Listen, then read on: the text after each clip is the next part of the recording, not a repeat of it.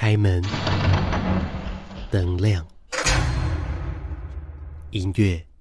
走。欢迎你来到玻璃星球。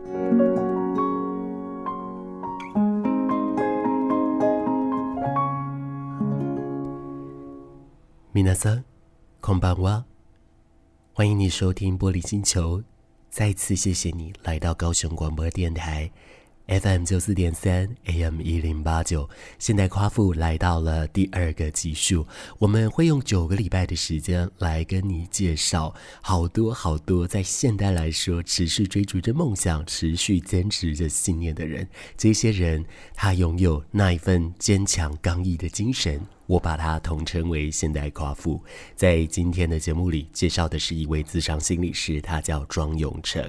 永成曾经出过一本书，叫做《标签不能决定我是谁》。在这一本书里面，是他的自传故事。里面呢，也提到好多好多他自己过往成长的过程，只是这当中也会看到了包含说父母离异，以及他常年住在外公外婆家，外婆所对他做的情绪勒索，以及自我压力的一个调试问题，有蛮多蛮多都是我们现在值得来去看的一些问题，只是。我自己很好奇的是，他曾经在考试过后选择了心理系就读，但是那个时候因为家庭的关系，到最后被退学。可是为什么在第二次的时候，再次回到学校的时候，他一样是选择心理系？为什么他选择要成为一位自商心理师呢？这件事情对我来说，本身就充满着非常多坚持信念的夸父色彩。等一下，来好好的了解吧。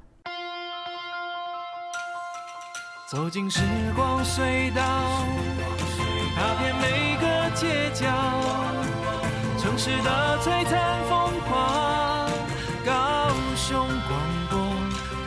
伴你探索。FM 九四点三，欢迎你收听玻璃星球，我是马氏。在现代夸父的集数，我们来到了第二集。在这一集来说，当然也要来跟你介绍一些人了。在我对面的，目前是一位咨商心理师，他是庄永成。永成你好，嗨，大家好，我是智商心理师庄永成。基本上我访永成现在很紧张，因为 永成本身也是 podcast 主持人。嘿，你知道主持人访主持人就是一个不小心会露馅。不要这样啊，就轻松聊，好不好？好，我们就轻松来。好，好，OK。永成现在大部分时间是在台北吗？是是。呃，那目前呃就是做智商心理师的工作就是了。对，智商心理师，然后另外也有做一些大学的通识讲师的部分啦。然后也有在矫正机关里面当讲师这样子，所以相关的一个经验来说都是非常多也非常丰富的哦。是 是，就是看到的岁月的痕迹。对，没错，没关系，这不影响的。其实大家对于永成的一个理解啊，就是永成曾经出过一本书。那但是我必须先老实跟你说了，在这本书来说，嗯、我第一次看到的时候。我还不是先看到标题哦，我是先看到他的图片，因为真的太漂亮了。哦，对啊，他的这本书叫《标签不能决定我是谁》啊，我觉得翻过书就会知道说为什么他会这样子命名。但我好奇是为什么会在封面会选择一个公路，他站在悬崖看着海呢？其实我不大确定，这个部分其实是个编辑部那个时候选择的啦。他觉得呃这样子的一个图像很符合他在阅读我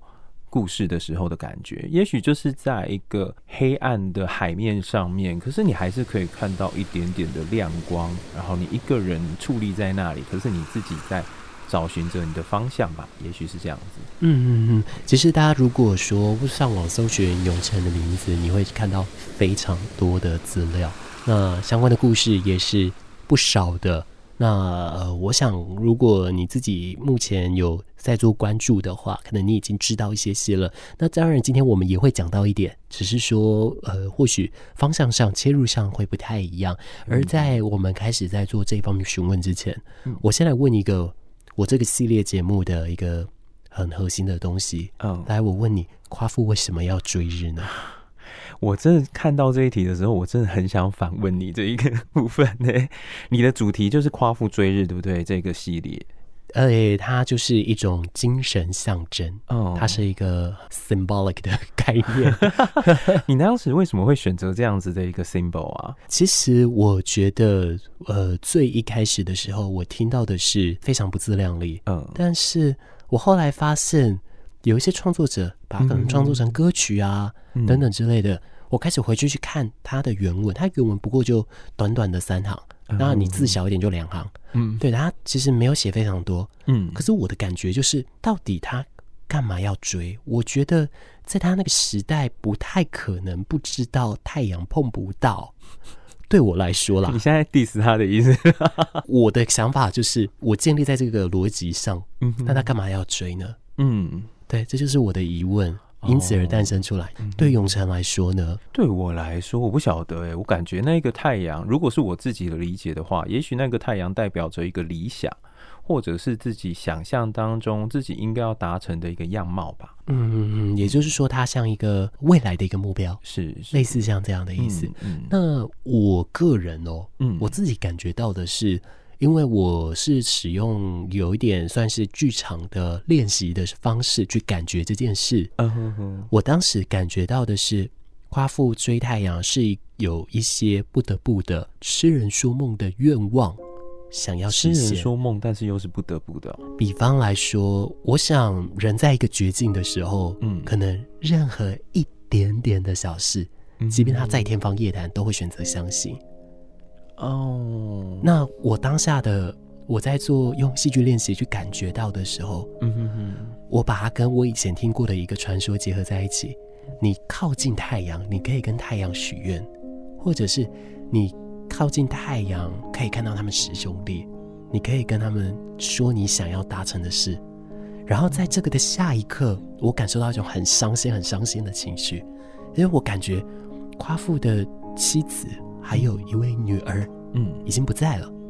可能生病离世了。那我在想，会不会是因为他相信追到太阳就可以有这个故事？那他在持续追的同时，他肯定会被他的部落族群笑啊，等等。那为什么一直笑他还甘愿？我在想，或许会不会是这样？但这是我感觉到的。所以我才会觉得说，他有一些明知道不可能，但是他很想要去抓住，那就好像一个浮木一样。哦，对，所以我才会觉得，他套用到现代来说，就是好多人都有这样的一个情况。可是对于男性来说，好像更是。但到底为什么？为什么在现代社会化的语言来说，男性反而变得是这么的沉默，或者是这么的？压抑自己，他必须转化成别的形式，嗯、而不能直接说出来呢？他从男孩成长成男人的时候，是这中间他必须有多大的一个转变呢？嗯，这就是我个人非常好奇的一件事了。嗯，对啊，所以今天就是会往这个方向来去做切入了。接下来我可能就是要先从您的职业开始来询问，因为其实在网络上的故事跟您自己的自传书籍来说，是您都有提到说，其实呃，您在接触到心理相关的一些知识跟专业是从学校开始，但是最一开始触碰到是一个阴错阳差，对，是一个。呃，可能比较不好的一种回忆，是一个没有办法自己决定的世界。可是为什么？因此你又呃，在第二次回到学校后，依旧是选择心理，嗯，依旧会觉得说要持续在这条路上去做自己的付出呢？嗯，你自己觉得呢？其实我第一次的时候，我觉得那好像也不是不得不决定，反而像是我原本想要走的路，也就是中文的这一条路已经被堵死了。但是我还是想要拿回我自己的主控权，所以那个时候才退而求其次的去选择我当时可以做的选择。我想可能大部分的人都是在这样子的状况下面吧，就是你也许没有办法选择到你最想要的，那至少你还是可以选择你在能力范围里面或者是你的范围里面可以做的选择这样子。但第二次回到心理系，其实是因为我在那一个时期跟我妈一起工作。那在工作的时候，其实会遇到很多的婆婆妈妈，甚至也是一些中年的男性，他们生活里面有蛮多的不如意，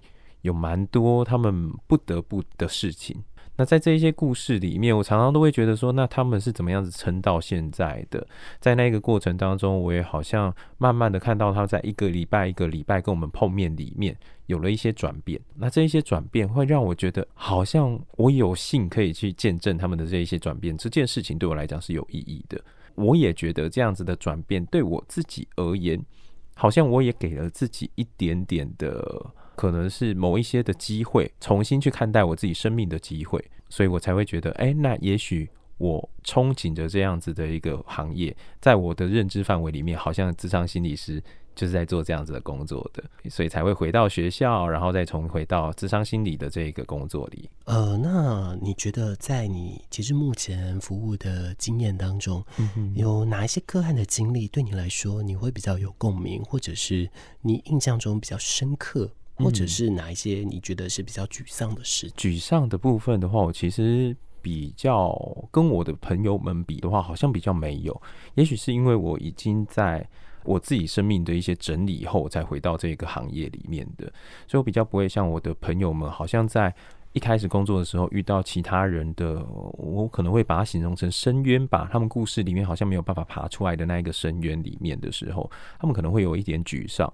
会觉得好像没有办法为别人多做一些什么，但对我来说比较不会有那样子的无力感，因为我可以知道，哎，好像在那一个过程当中，他们还是可以找到一些他们的力量，或者他们只是在蜕变的时期当中这样子。但你要说，如果说在过程当中有共鸣的，我其实很讶异的是，我反而是在进入到。呃，矫正机构里面去跟这一些受刑人在工作的时候，我才会发现，好像这一些人他们的故事跟我有一部分是相叠的。那一个相叠的部分是，哎、我好像从里面也看到了很多他们在家庭里面可能是不被期待的部分。比如说，有一些人他会从家庭里面出走，可能是因为他一直没有办法符合到他们家人的期待，也许是对成绩的期待，也许是对成就的期待。他只好离开家里面，那自己在外面找到一个属于他自己的家庭，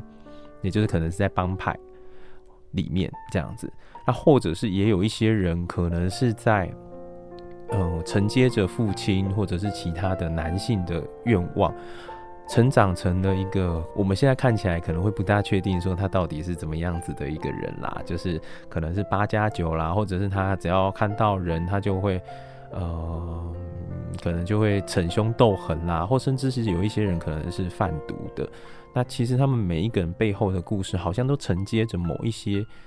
其他人希望他们背上的一些人物，哦，一些角色的部分。所以我反而在那里面看到，哦，好像身为男性，有的时候你会必须要去舍弃掉某一些你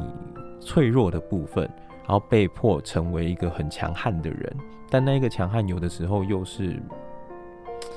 有点虚假的、虚张声势的。在那个过程当中，我慢慢的就可以去跟他们看到我们彼此、我们的生命到底是怎么样子的。那一个过程，我觉得是还蛮有共鸣的吧。嗯，对啊，我不知道我这样子讲会不会有点抽象。我虽然能理解，但是。嗯嗯，其实这样好像也不行，因为它都是属于个案的一些隐私，这个这一方面我们就不方便再来细聊。是，对对对。那呃，我觉得我会想要做一个引述，就是永成曾经在某一次受访的时候，您曾经有讲到说，嗯、呃，关于解梦这件事情哦，那就是讲到说，你好像就是梦到了你在一个空间。然后有很多的孩子是失去性命的，是是。那后来有一位解梦师跟您说，这可能就像是您上辈子的一个某一种记忆吧？是，您上辈子没办法帮到他，但这一世你来帮他们了。是是是是，我觉得这是一个呃相对轮转的。一个很好玩的过程，嗯、一切都是冥冥之中注定的。是我其实那个时候听起来有一点鸡皮疙瘩，那个鸡皮疙瘩是好像哦，我也接受了他当下告诉我的这一件事情。我觉得我如果出生是为了要帮助这些我上辈子没有办法帮助到的人的话，其实我觉得好像是幸福的一件事情。我忘了我在什么时候做到这一个梦，但是那个梦的背景好像是在民国初年吧。我想象当中，它应该是在民国初年。那那一个时候，也许是有呃日本的敌军，或者是另外一边的敌军，我不大确定啦。我不大确定我们的敌人是谁这样子。但我很清楚的是，我好像是一个呃村庄的守卫军。那在那一个当下，因为我们的军队好像有一点败退。败退到我跟其他这一个村庄里面剩下的妇孺，就是妇女，还有他们的小孩啊，就一起就躲在一个谷仓里面。那原本的设想是，好像我们在隔天早上的时候，我们就会呃趁着这些敌军在熟睡的时候，我们要渡江啊，就直接呃就是把他们接济到一个安全的地方这样子。但在半夜的时候，我就感觉到谷仓外面有动静。那就是可能我们的敌人那个时候有三个人，我的印象当中梦境里面是有三个人，就直接嗯敲开了谷仓的门，然后直接就到了呃谷仓里面到处去呃翻找看看里面有没有藏人这样子。那那个时候我们其他的呃就是我们剩下的这些老弱妇孺们都一直在这些谷仓的后面，谷仓堆的后面。其中有一个人就呃拿的一个我不知道那个是什么三叉三叉的矛吗？就是那个农具里面有那个叉子的部分，他就直接就是插往那个呃茅草堆里面就插，嗯、呃，然后一插的时候就插到了一个小孩，那所以这个小孩就呃放声大哭，因为痛的关系嘛，然后他们家的呃就是他的妈妈也在这之间就也受伤了这样子。总之就是在那样子的一个过程当中，当这一件事情发生以后，就整个谷仓里面的小孩子都被吓到了，所以一下子就大家都放声大哭，就从这个谷仓的这个茅草堆中间，呃，后面就直接走出来，所以就直接我们的行踪就败露了，就只有我一个人在那一个时候是躲在这个茅草后面，那最后是只有我一个人活下来这样子，对，那个梦里面是这样子的一个状况。如果大家对于梦啊，然后跟电影你会有所熟悉的话，其实南韩前一阵子很知名、很知名的电影啦，它也有这样子来讲到这类似的，不管说是轮回还是什么等等之类的。但那个电影其实也在第二季的时候，他有讲到几位一直在帮助亡魂的人，他们上一世彼此都是有一些纠葛，所以他们后来才会在一组。一起去帮人。哦，哦，哦，对对对，哦，听起来好像还蛮 蛮像我的状况的，嗯哼哼，都是会有一点这样子的一个感受。那我也觉得，因为当你能够延续着上一世的这种服务精神再下来，只是现在你换了一个。可能你更熟悉的方式来去陪伴这些孩子们，是，然后让他们可以有所成长，这样子。好，那这个是我们刚刚在引言来说，我们可以聊到的这部分。但是这些孩子，如果我从第一视角来看这些孩子，嗯哼，在上一世来不及成长就跌落了，是。可是这一世成长后，可能过得不是那么尽如人意。嗯，很多的大人会跟他说。每一个人都有自己的选择，你再过分、再糟糕，你都只能让他仅此于想法，而不能做出来。可是，这个只是某些族群，或者是在某一个有色滤镜下所看到的一切。你现在指的，如果我没有没有理解错的话，你指的比较像是自残这一件事情吗？当然不止。其实我的想法就是。不论是呃所谓的自我伤害，嗯，或者是转身到加入帮派等等，嗯，他都有他的理由在。哦，是是，对。但是为什么这些孩子，呃，在他的灵魂来说，要一直一直的遭受这些事情的影响呢？嗯，是不是这中间来说，在思考上有一些跟不上的地方？但是这个跟不上，它只是代表他不擅长这个地方，不代表他是坏的。嗯，他只是一时之间，他需要一些不一样的收束。嗯，那这时候当然永成的帮助对他们来说就是非常非常重要的。但像对我来说，我就会好奇了，是因为您的第二次的回到心理系，是就是回到东吴大学的心理系，嗯跟前一次在中正大学心理系其实是有很大的落差的。那对我来说啦，嗯、如果我是永成的话，我可能不会选择心理系。哦，真的，原因是因为他对我来说太伤了。even 他是我喜欢的事，嗯、这个领域已经存在着让我有疙瘩跟难过的事，嗯，我会想要逃离他。当然，我这个并不是一个太健康的想法，嗯、但是我会非常讶异于您自己还很愿意在投入的这部分，您怎么样去克服这部分的、啊？其实我觉得那好像对我来讲反而是一个弥补，诶，因为在那一个第一次的过程当中，其实后来回顾我会发现发生了蛮多的事情，有一些事情是我没有办法控制的，那有一些事情是也许我在那一个当下。还有自己没有办法过的门槛，比如说在家庭上面的受伤的部分，或者是在那个时候情感上面没有依靠的部分，或者是在那个时候我没有办法呃照我原本的状态去跟其他人认识等等的，这好像对我来讲都是一个缺憾。你说会不会在第一次的时候有所受伤？我觉得的确会。可是那一个受伤，一方面可能我后来再重新考到心理系。对我来说也是一种弥补吧。那个弥补是，哎，我好像知道我那个时候的状态并不一样。那我如果现在我转个头投向另外一个地方的怀抱的话，那好像是我在这一这一块心理的这一块我就认输了。可能也是觉得自己已经准备好了吧，我再重新投入的。但当然一开始的时候还是会有一点担心，所以在一开始的时候，我可能会有蛮多的时间都尽量让我自己不会。重蹈第一次的覆辙，我会把我时间排得很满，然后我的行程排得很满，让我自己没有时间去思考一些呃可能过往的时候去思考的事情，这样子。对，所以嗯，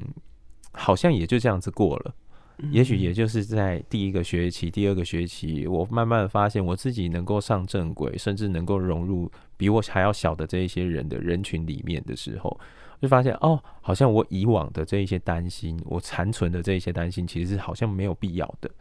嗯，好像是在这样子的过程当中慢慢弥补了。这我想这里真的是不得不讲到，在第一次在心理系的一个情况，当时是选择了中正大学的心理系来就读，是是只是同时之间家里遭逢变故的关系，所以要一直长时间的每天从外县市通勤，对，而且这要花非常非常久的时间哦。对，不过我觉得好像一开始也不只是因为这样子的原因，那一个原因比较像是后来才发生的一个外部的事件而已。但一开始我在进到中正大学的时候，就遇到了几件事情，一个是那个时候，因为我的家庭原本管教就比较严格，所以就让我比较没有办法去参加他们可能呃同学之间组织的一些呃联谊的活动。所以一开始我就不大认识其他同学，那再加上我以前的家庭，其实他管束的很多，所以我也不大会有一些课外的活动。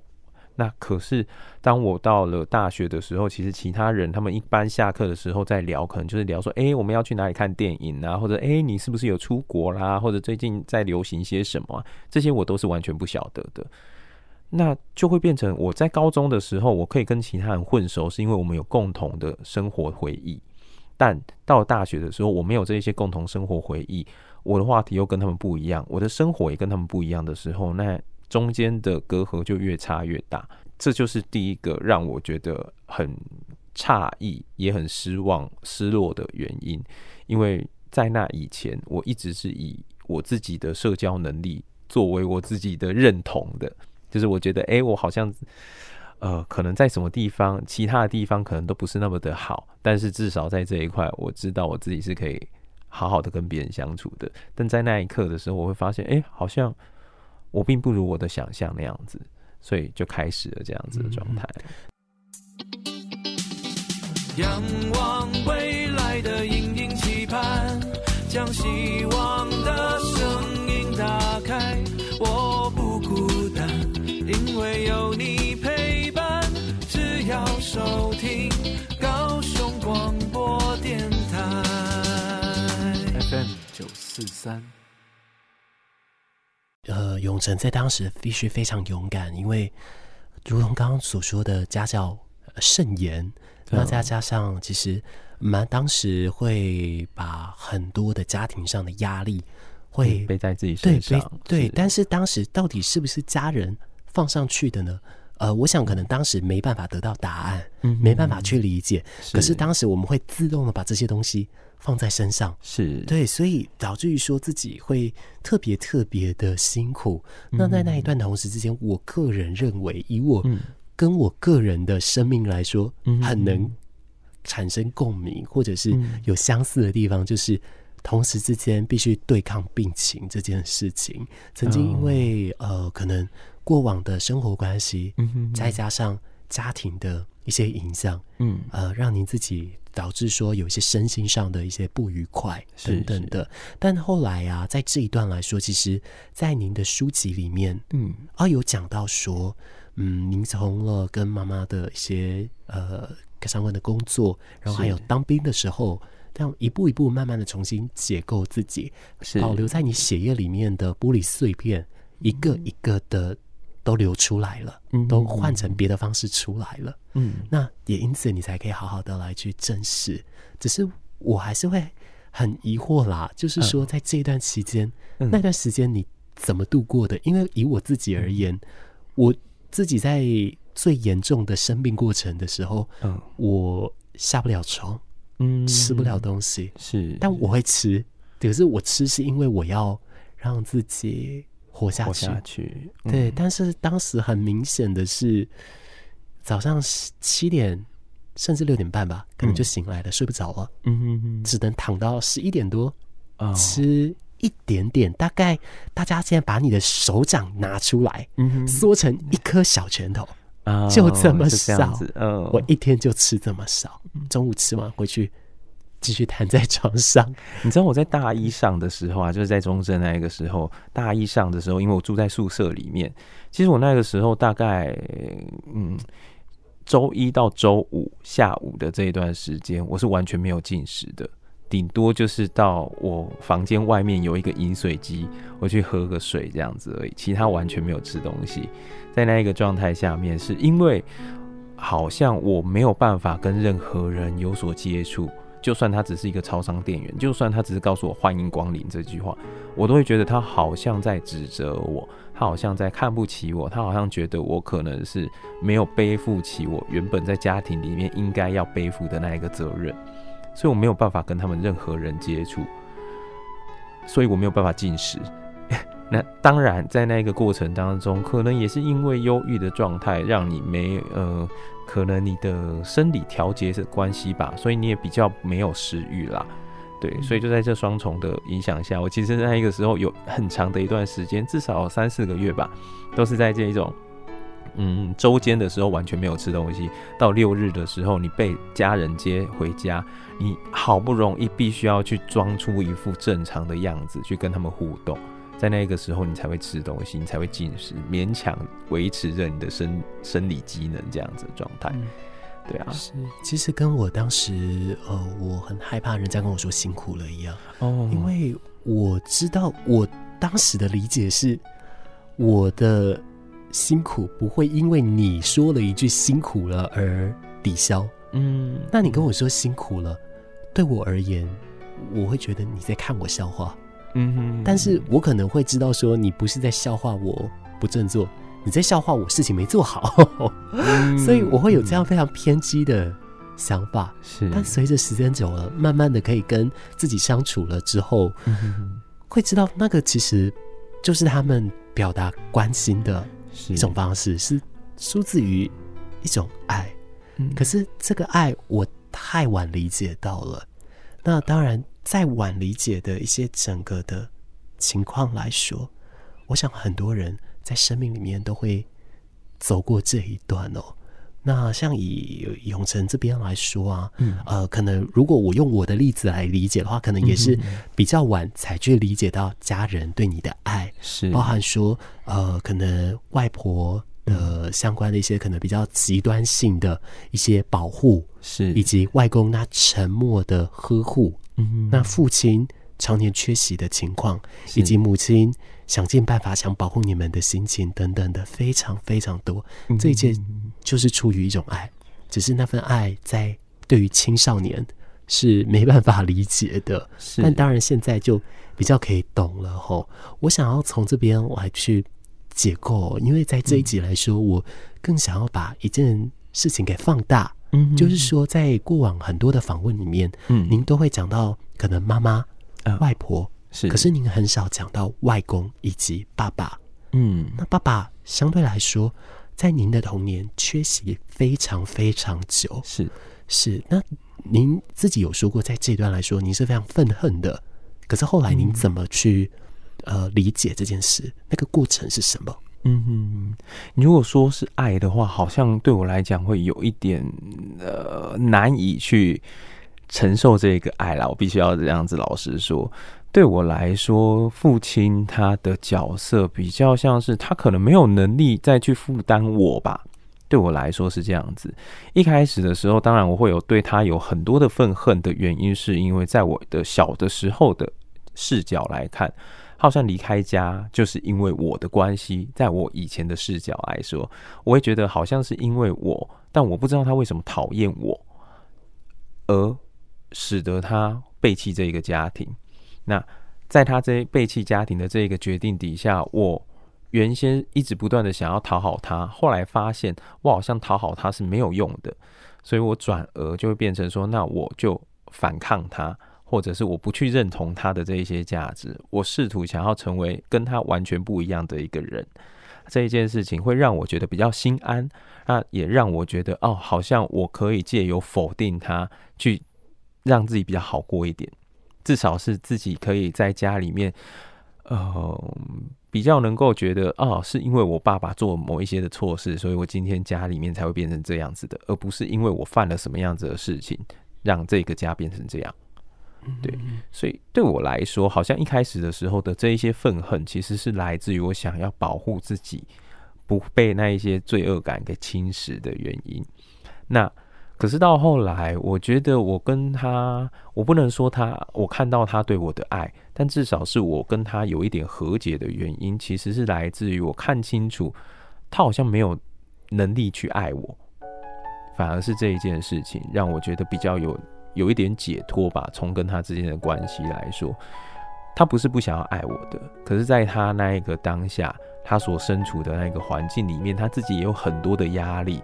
然后他也有他想要做的事情或没有办法做的事情，或者是他觉得他想要逃离的情况，而我刚好是在那一个情况里面的其中一环，他想要逃离他的家庭，或者他想要逃离我的。舅舅过世的这样子，他对生存的焦虑，或者是我外婆对他的期望等等的部分，而我只是在那里面的其中一环。哦，那当我意识到这一件事情以后，我比较能够去理解，哦，他也许真的像我所想的，他没有那么爱我，可是他不是我的错，也不是他的错，我们只是没有能力给彼此爱而已。哦。我觉得对我来说，好像那个和解是从这里开始的。我可以承认啊，他并不爱我，但同时我也知道他的不爱，并不是因为我做了什么或他做了什么。嗯，对我来讲好像是这样。那我现在想要邀请您再回想一件事。嗯，在书里面您曾经提到说，爸爸很常喝个烂醉，然后在朋友面前。可能会讲出一些可能您自己觉得跟当时情境很不符合的一些话语，比方说，可能呃，他是我的儿子，他们都不爱我啊，等等之类的。可能或许在书里面可能会有一些这样的词语，但是这些应该这样说，在当时您觉得是这样，听起来很刺耳。可是，在某一次爸爸喝醉的时候，嗯他在您妹妹还有妈妈面前，去。讲到说，其实他很想爱你们，他很想陪你们，可是他不行。其实他没有讲到那样子啦。我知道你大概是说有一次他在 KTV 里面找我们去去去喝酒这样子，而不是喝酒啦，其实是去唱歌这样子。他想要见我们啊，去回想那一个状况。我觉得那也许在那个时候我还没有那么意识到这一件事情的原因，是因为他的爱好像。总是在嘴巴上面说说而已，包含了可能我会知道说他，呃，他总是在很多人面前的时候才会说他想我们、爱我们啊。他讲的方式也不是说他想我们、爱我们，而是说我们都不理他，我们都不愿意接他的电话等等的。我我自己觉得，我对他啊，也许是他很希望能够爱我吧。嗯，可是他并没有那一个机会，也没有那一个能力。所以包含了我可能在做什么样的事情，我曾经过过什么样的生活等等的，他其实是完全都不晓得的。那我不想要很强硬的强加上他爱我的这一件事情哦，因为我觉得那样子的爱并不真实，那只是他期望他自己有能力可以爱我而已。可是我不需要，他也不需要。我希望我们能够从这一种爱的假象里面给解放出来。他可以不爱我啊，没有关系，因为我们只是血缘上面有关系而已。我也觉得我们的生活里面跟彼此的交集其实没有那么的多。我实际上面跟他生活的日子可能不超过半年吧。在我三十九岁就三十九年的这样子的日子里面，我们真的有相处过的日子可能不到半年。嗯，所以。在半年里面，你要多爱一个人，我觉得很难啦。对啊，那没有关系啊，他不爱我是没有关系的。那我自己学会爱我自己，然后我自己学会，我不需要要去得到父亲的认同的这一件事情，对我来讲才是比较重要的。哦、嗯嗯，我知道他有他的限制在，是对啊，是。那当然了，嗯，就是因为父亲真的在您生命当中缺席的时间真的。太长了，是，所以导致说有好多的东西是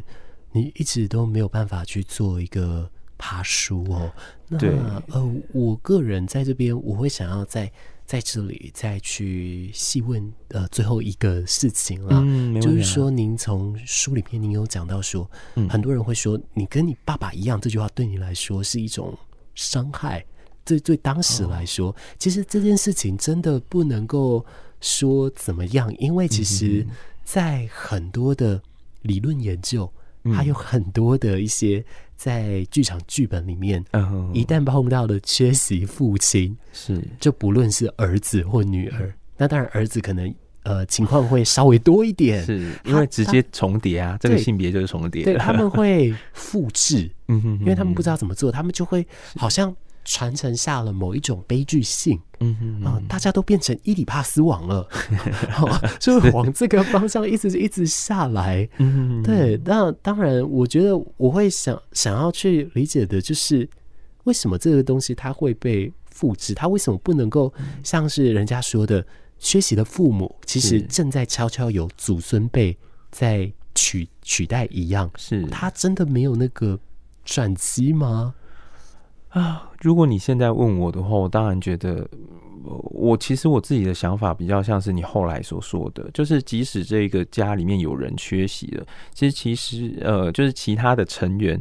其实是会替补上那一个角色的，所以我并不觉得就是缺席的父亲他导致的必然就是，哎，可能他的小孩就会复制他的行为啊等等的，但的确有很多的时候，很多家庭会。嗯，会有这种复制的状况。我觉得一个是他们的呃父母可能跟他们相处的时间会比较长一点，那他在这个过程当中学习到了父母他们对待其他人的行为模式，这是可能的。因为至少是我在看守所里面所遇到的人，其实有一部分的人是这样子啊。那他的爸爸可能是流氓，那会告诉他要怎么样子保护自己。那用武力去保护自己的这一件事情，就深植在他的认知里面，所以就会变成他好像免不了可能会复制这一段状况。那可是像我的状况的话，比较像是爸妈，呃，其中有一方他离开了，但好像在那一个所谓的复制里面，比较多的状况是，当你对一个人的看法都是负面的时候。你可能会在你呃跟他相关的人身上，你就会不断的去看到这一个人的影子。我觉得那其实是虚假的啦。就是我们其实我自己看，我跟我妹妹其实并没有受到我爸爸的影响太多。但是可能家里面的人在一旦会提到说，哎，你你们两个人做了什么样子的事情的时候，他们就免不了会跟那一个缺席的人做一个比较。嗯，那这个好像就会变成是那一个缺席家庭里面的小孩必须要去承担和去呃自己做一个调解的部分。嗯，那你刚刚提到的那一个呃，我缺席的那呃，我向我父亲的这个状况的时候，我想可能最重要的一次是在我跟我妹妹发生冲突的时候，有遇到这样子的状况，因为当时我爸妈他们离婚。其实有一个关键点是我爸其实呃有一点动粗啦，嗯，那可是我在跟我妹在那个时候的争执，那个状况，其实我那个时候大概也就是在忧郁的状况，好不容易好了一些，有一些动力的状况下面，可是那一个动力又不只足以让我自己去寻找自己的路。哦，也就是我们如果说从学理来讲的话，可能是最容易会去寻死的那一个状况下面，你有一些动力，可是你又不确定自己的能力能够做到什么样子的程度，在那样子的状况下面，我跟我妹起了一场冲突，那她那个时候就直指到我的可能我我到底在做些什么啦，然后我的角色到底是怎么样子啊，等等的，引发了我的生存的焦虑，生存的呃我自己的罪恶感的部分。所以那个时候，我跟他发生了肢体上面的冲突。但是那个时候，我肢体上面冲突，我其实就是直接掐住他脖子啊。那这个是我爸当初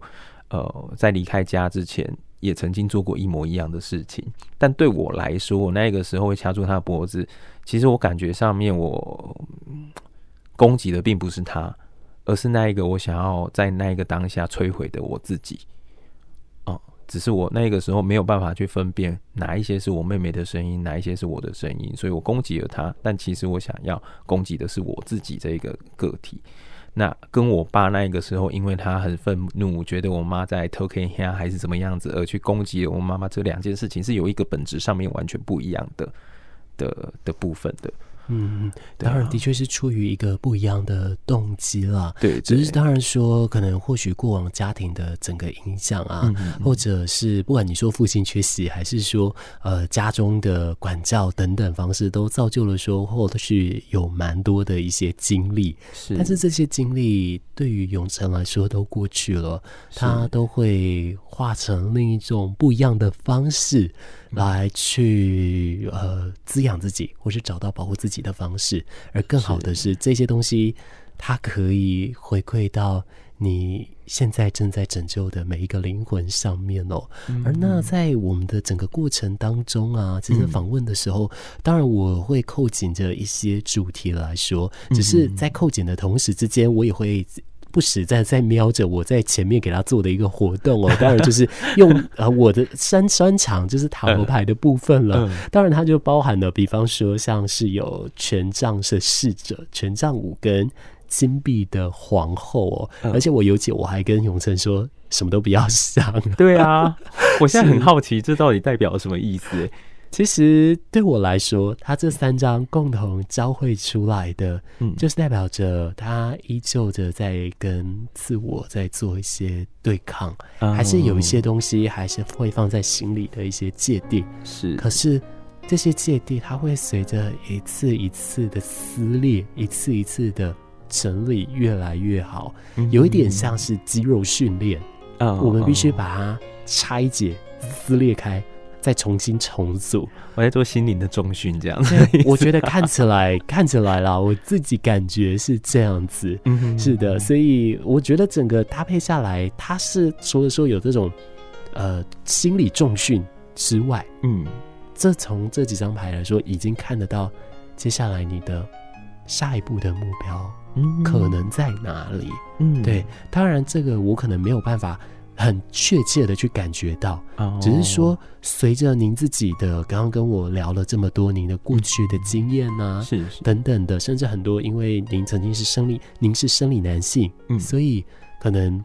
导致于说自己的一些认同啊等等的一些混乱，是。让你自己可能有后续的影响，嗯，可是那都不打紧，因为这一些。它才能成就你现在下一个你要去的这个目标了。嗯嗯嗯。而如果要前往这个目标，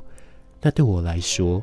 某些程度上，它具备了我所认为的夸父精神了。嗯嗯嗯嗯，因为对我而言，夸父他就是一个很勇敢，即便再微小的浮木，他都愿意抓的一种人。嗯，那对我来说，往这个方向去思考，好像就蛮有这样子可以理解的东西。嗯、只是说，或许永成现在在守护的一种信念是，呃，除了保护自己的个案之外，是。比较像是说，保护个案不要走回我以前的路，嗯，甚至是保护自己，不要再一次回到以前的那个样子。对我来说，嗯、你所追日的那一个日。是这件事，嗯，好，但是在这个部分，它还是毕竟很主观嘛，嗯，所以我最后还想要再邀请你，嗯，请你再回答一次，就夸父的部分，对，你觉得夸父为什么要追日啊？好吧，我我想的确，我可能在追逐的某一些东西，然后就像你讲的，刚刚那一个在跟自己呃斗争的那一个过程，或者是在自己找找寻平衡、认同的那一个部分。的确，我还在这个过程当中啦，所以也许就像你刚刚所说的，只是对我来讲，我现在的课题可能也是跟我怎么样子去认同自己身为一个男性有关。而我希望我认同的男性的部分，它不会只是一个呃，我要成为呃别人想象当中能够担得起责任的这样子的男性，而是我就是我就是一个男性的，我不需要跟别人证明些什么。那我也可以以我自己是男性的这一件事情，我可以接受他，甚至是甚以他为荣嘛。你看我现在都有一点 打结这样子，但至少是在那一个过程当中，我可以慢慢的去接受我自己身为一个男性。他不是为了要去，比如说，如果说我用女性主义的话，他不是为了是去征服，或者是要去呃，在这个权利里面拿到什么样子的一个好处等等的，而是我本来生理就是这样子，这是我没有办法改变的。但与此同时，我正在成为我自己。嗯，大概是这样子。也就是说，跟当初来到这个世界，初初来到的时候所被降雨的原罪，嗯、但是这个原罪。我们并不是在赎罪，而是我们尝试着把这一份原罪给转化成一种我们所喜欢的方式。嗯，那你自己觉得你像夸父吗？如果就这个角度的话，也许是吧，也许是吧，在追寻着一个自己希望能够达到的目标或境界。境界听起来有点奇怪。当然，我们可以是，也可以不是。嗯，甚至更精确来说，我们随时可以是，也随时可以不是，甚至同时间我们是与不是。但这到底什么意思呢？我想，等你再一次走过自己生命的一些过程，你就会很了解了。在这个地方，先谢谢永成了，谢 谢谢谢。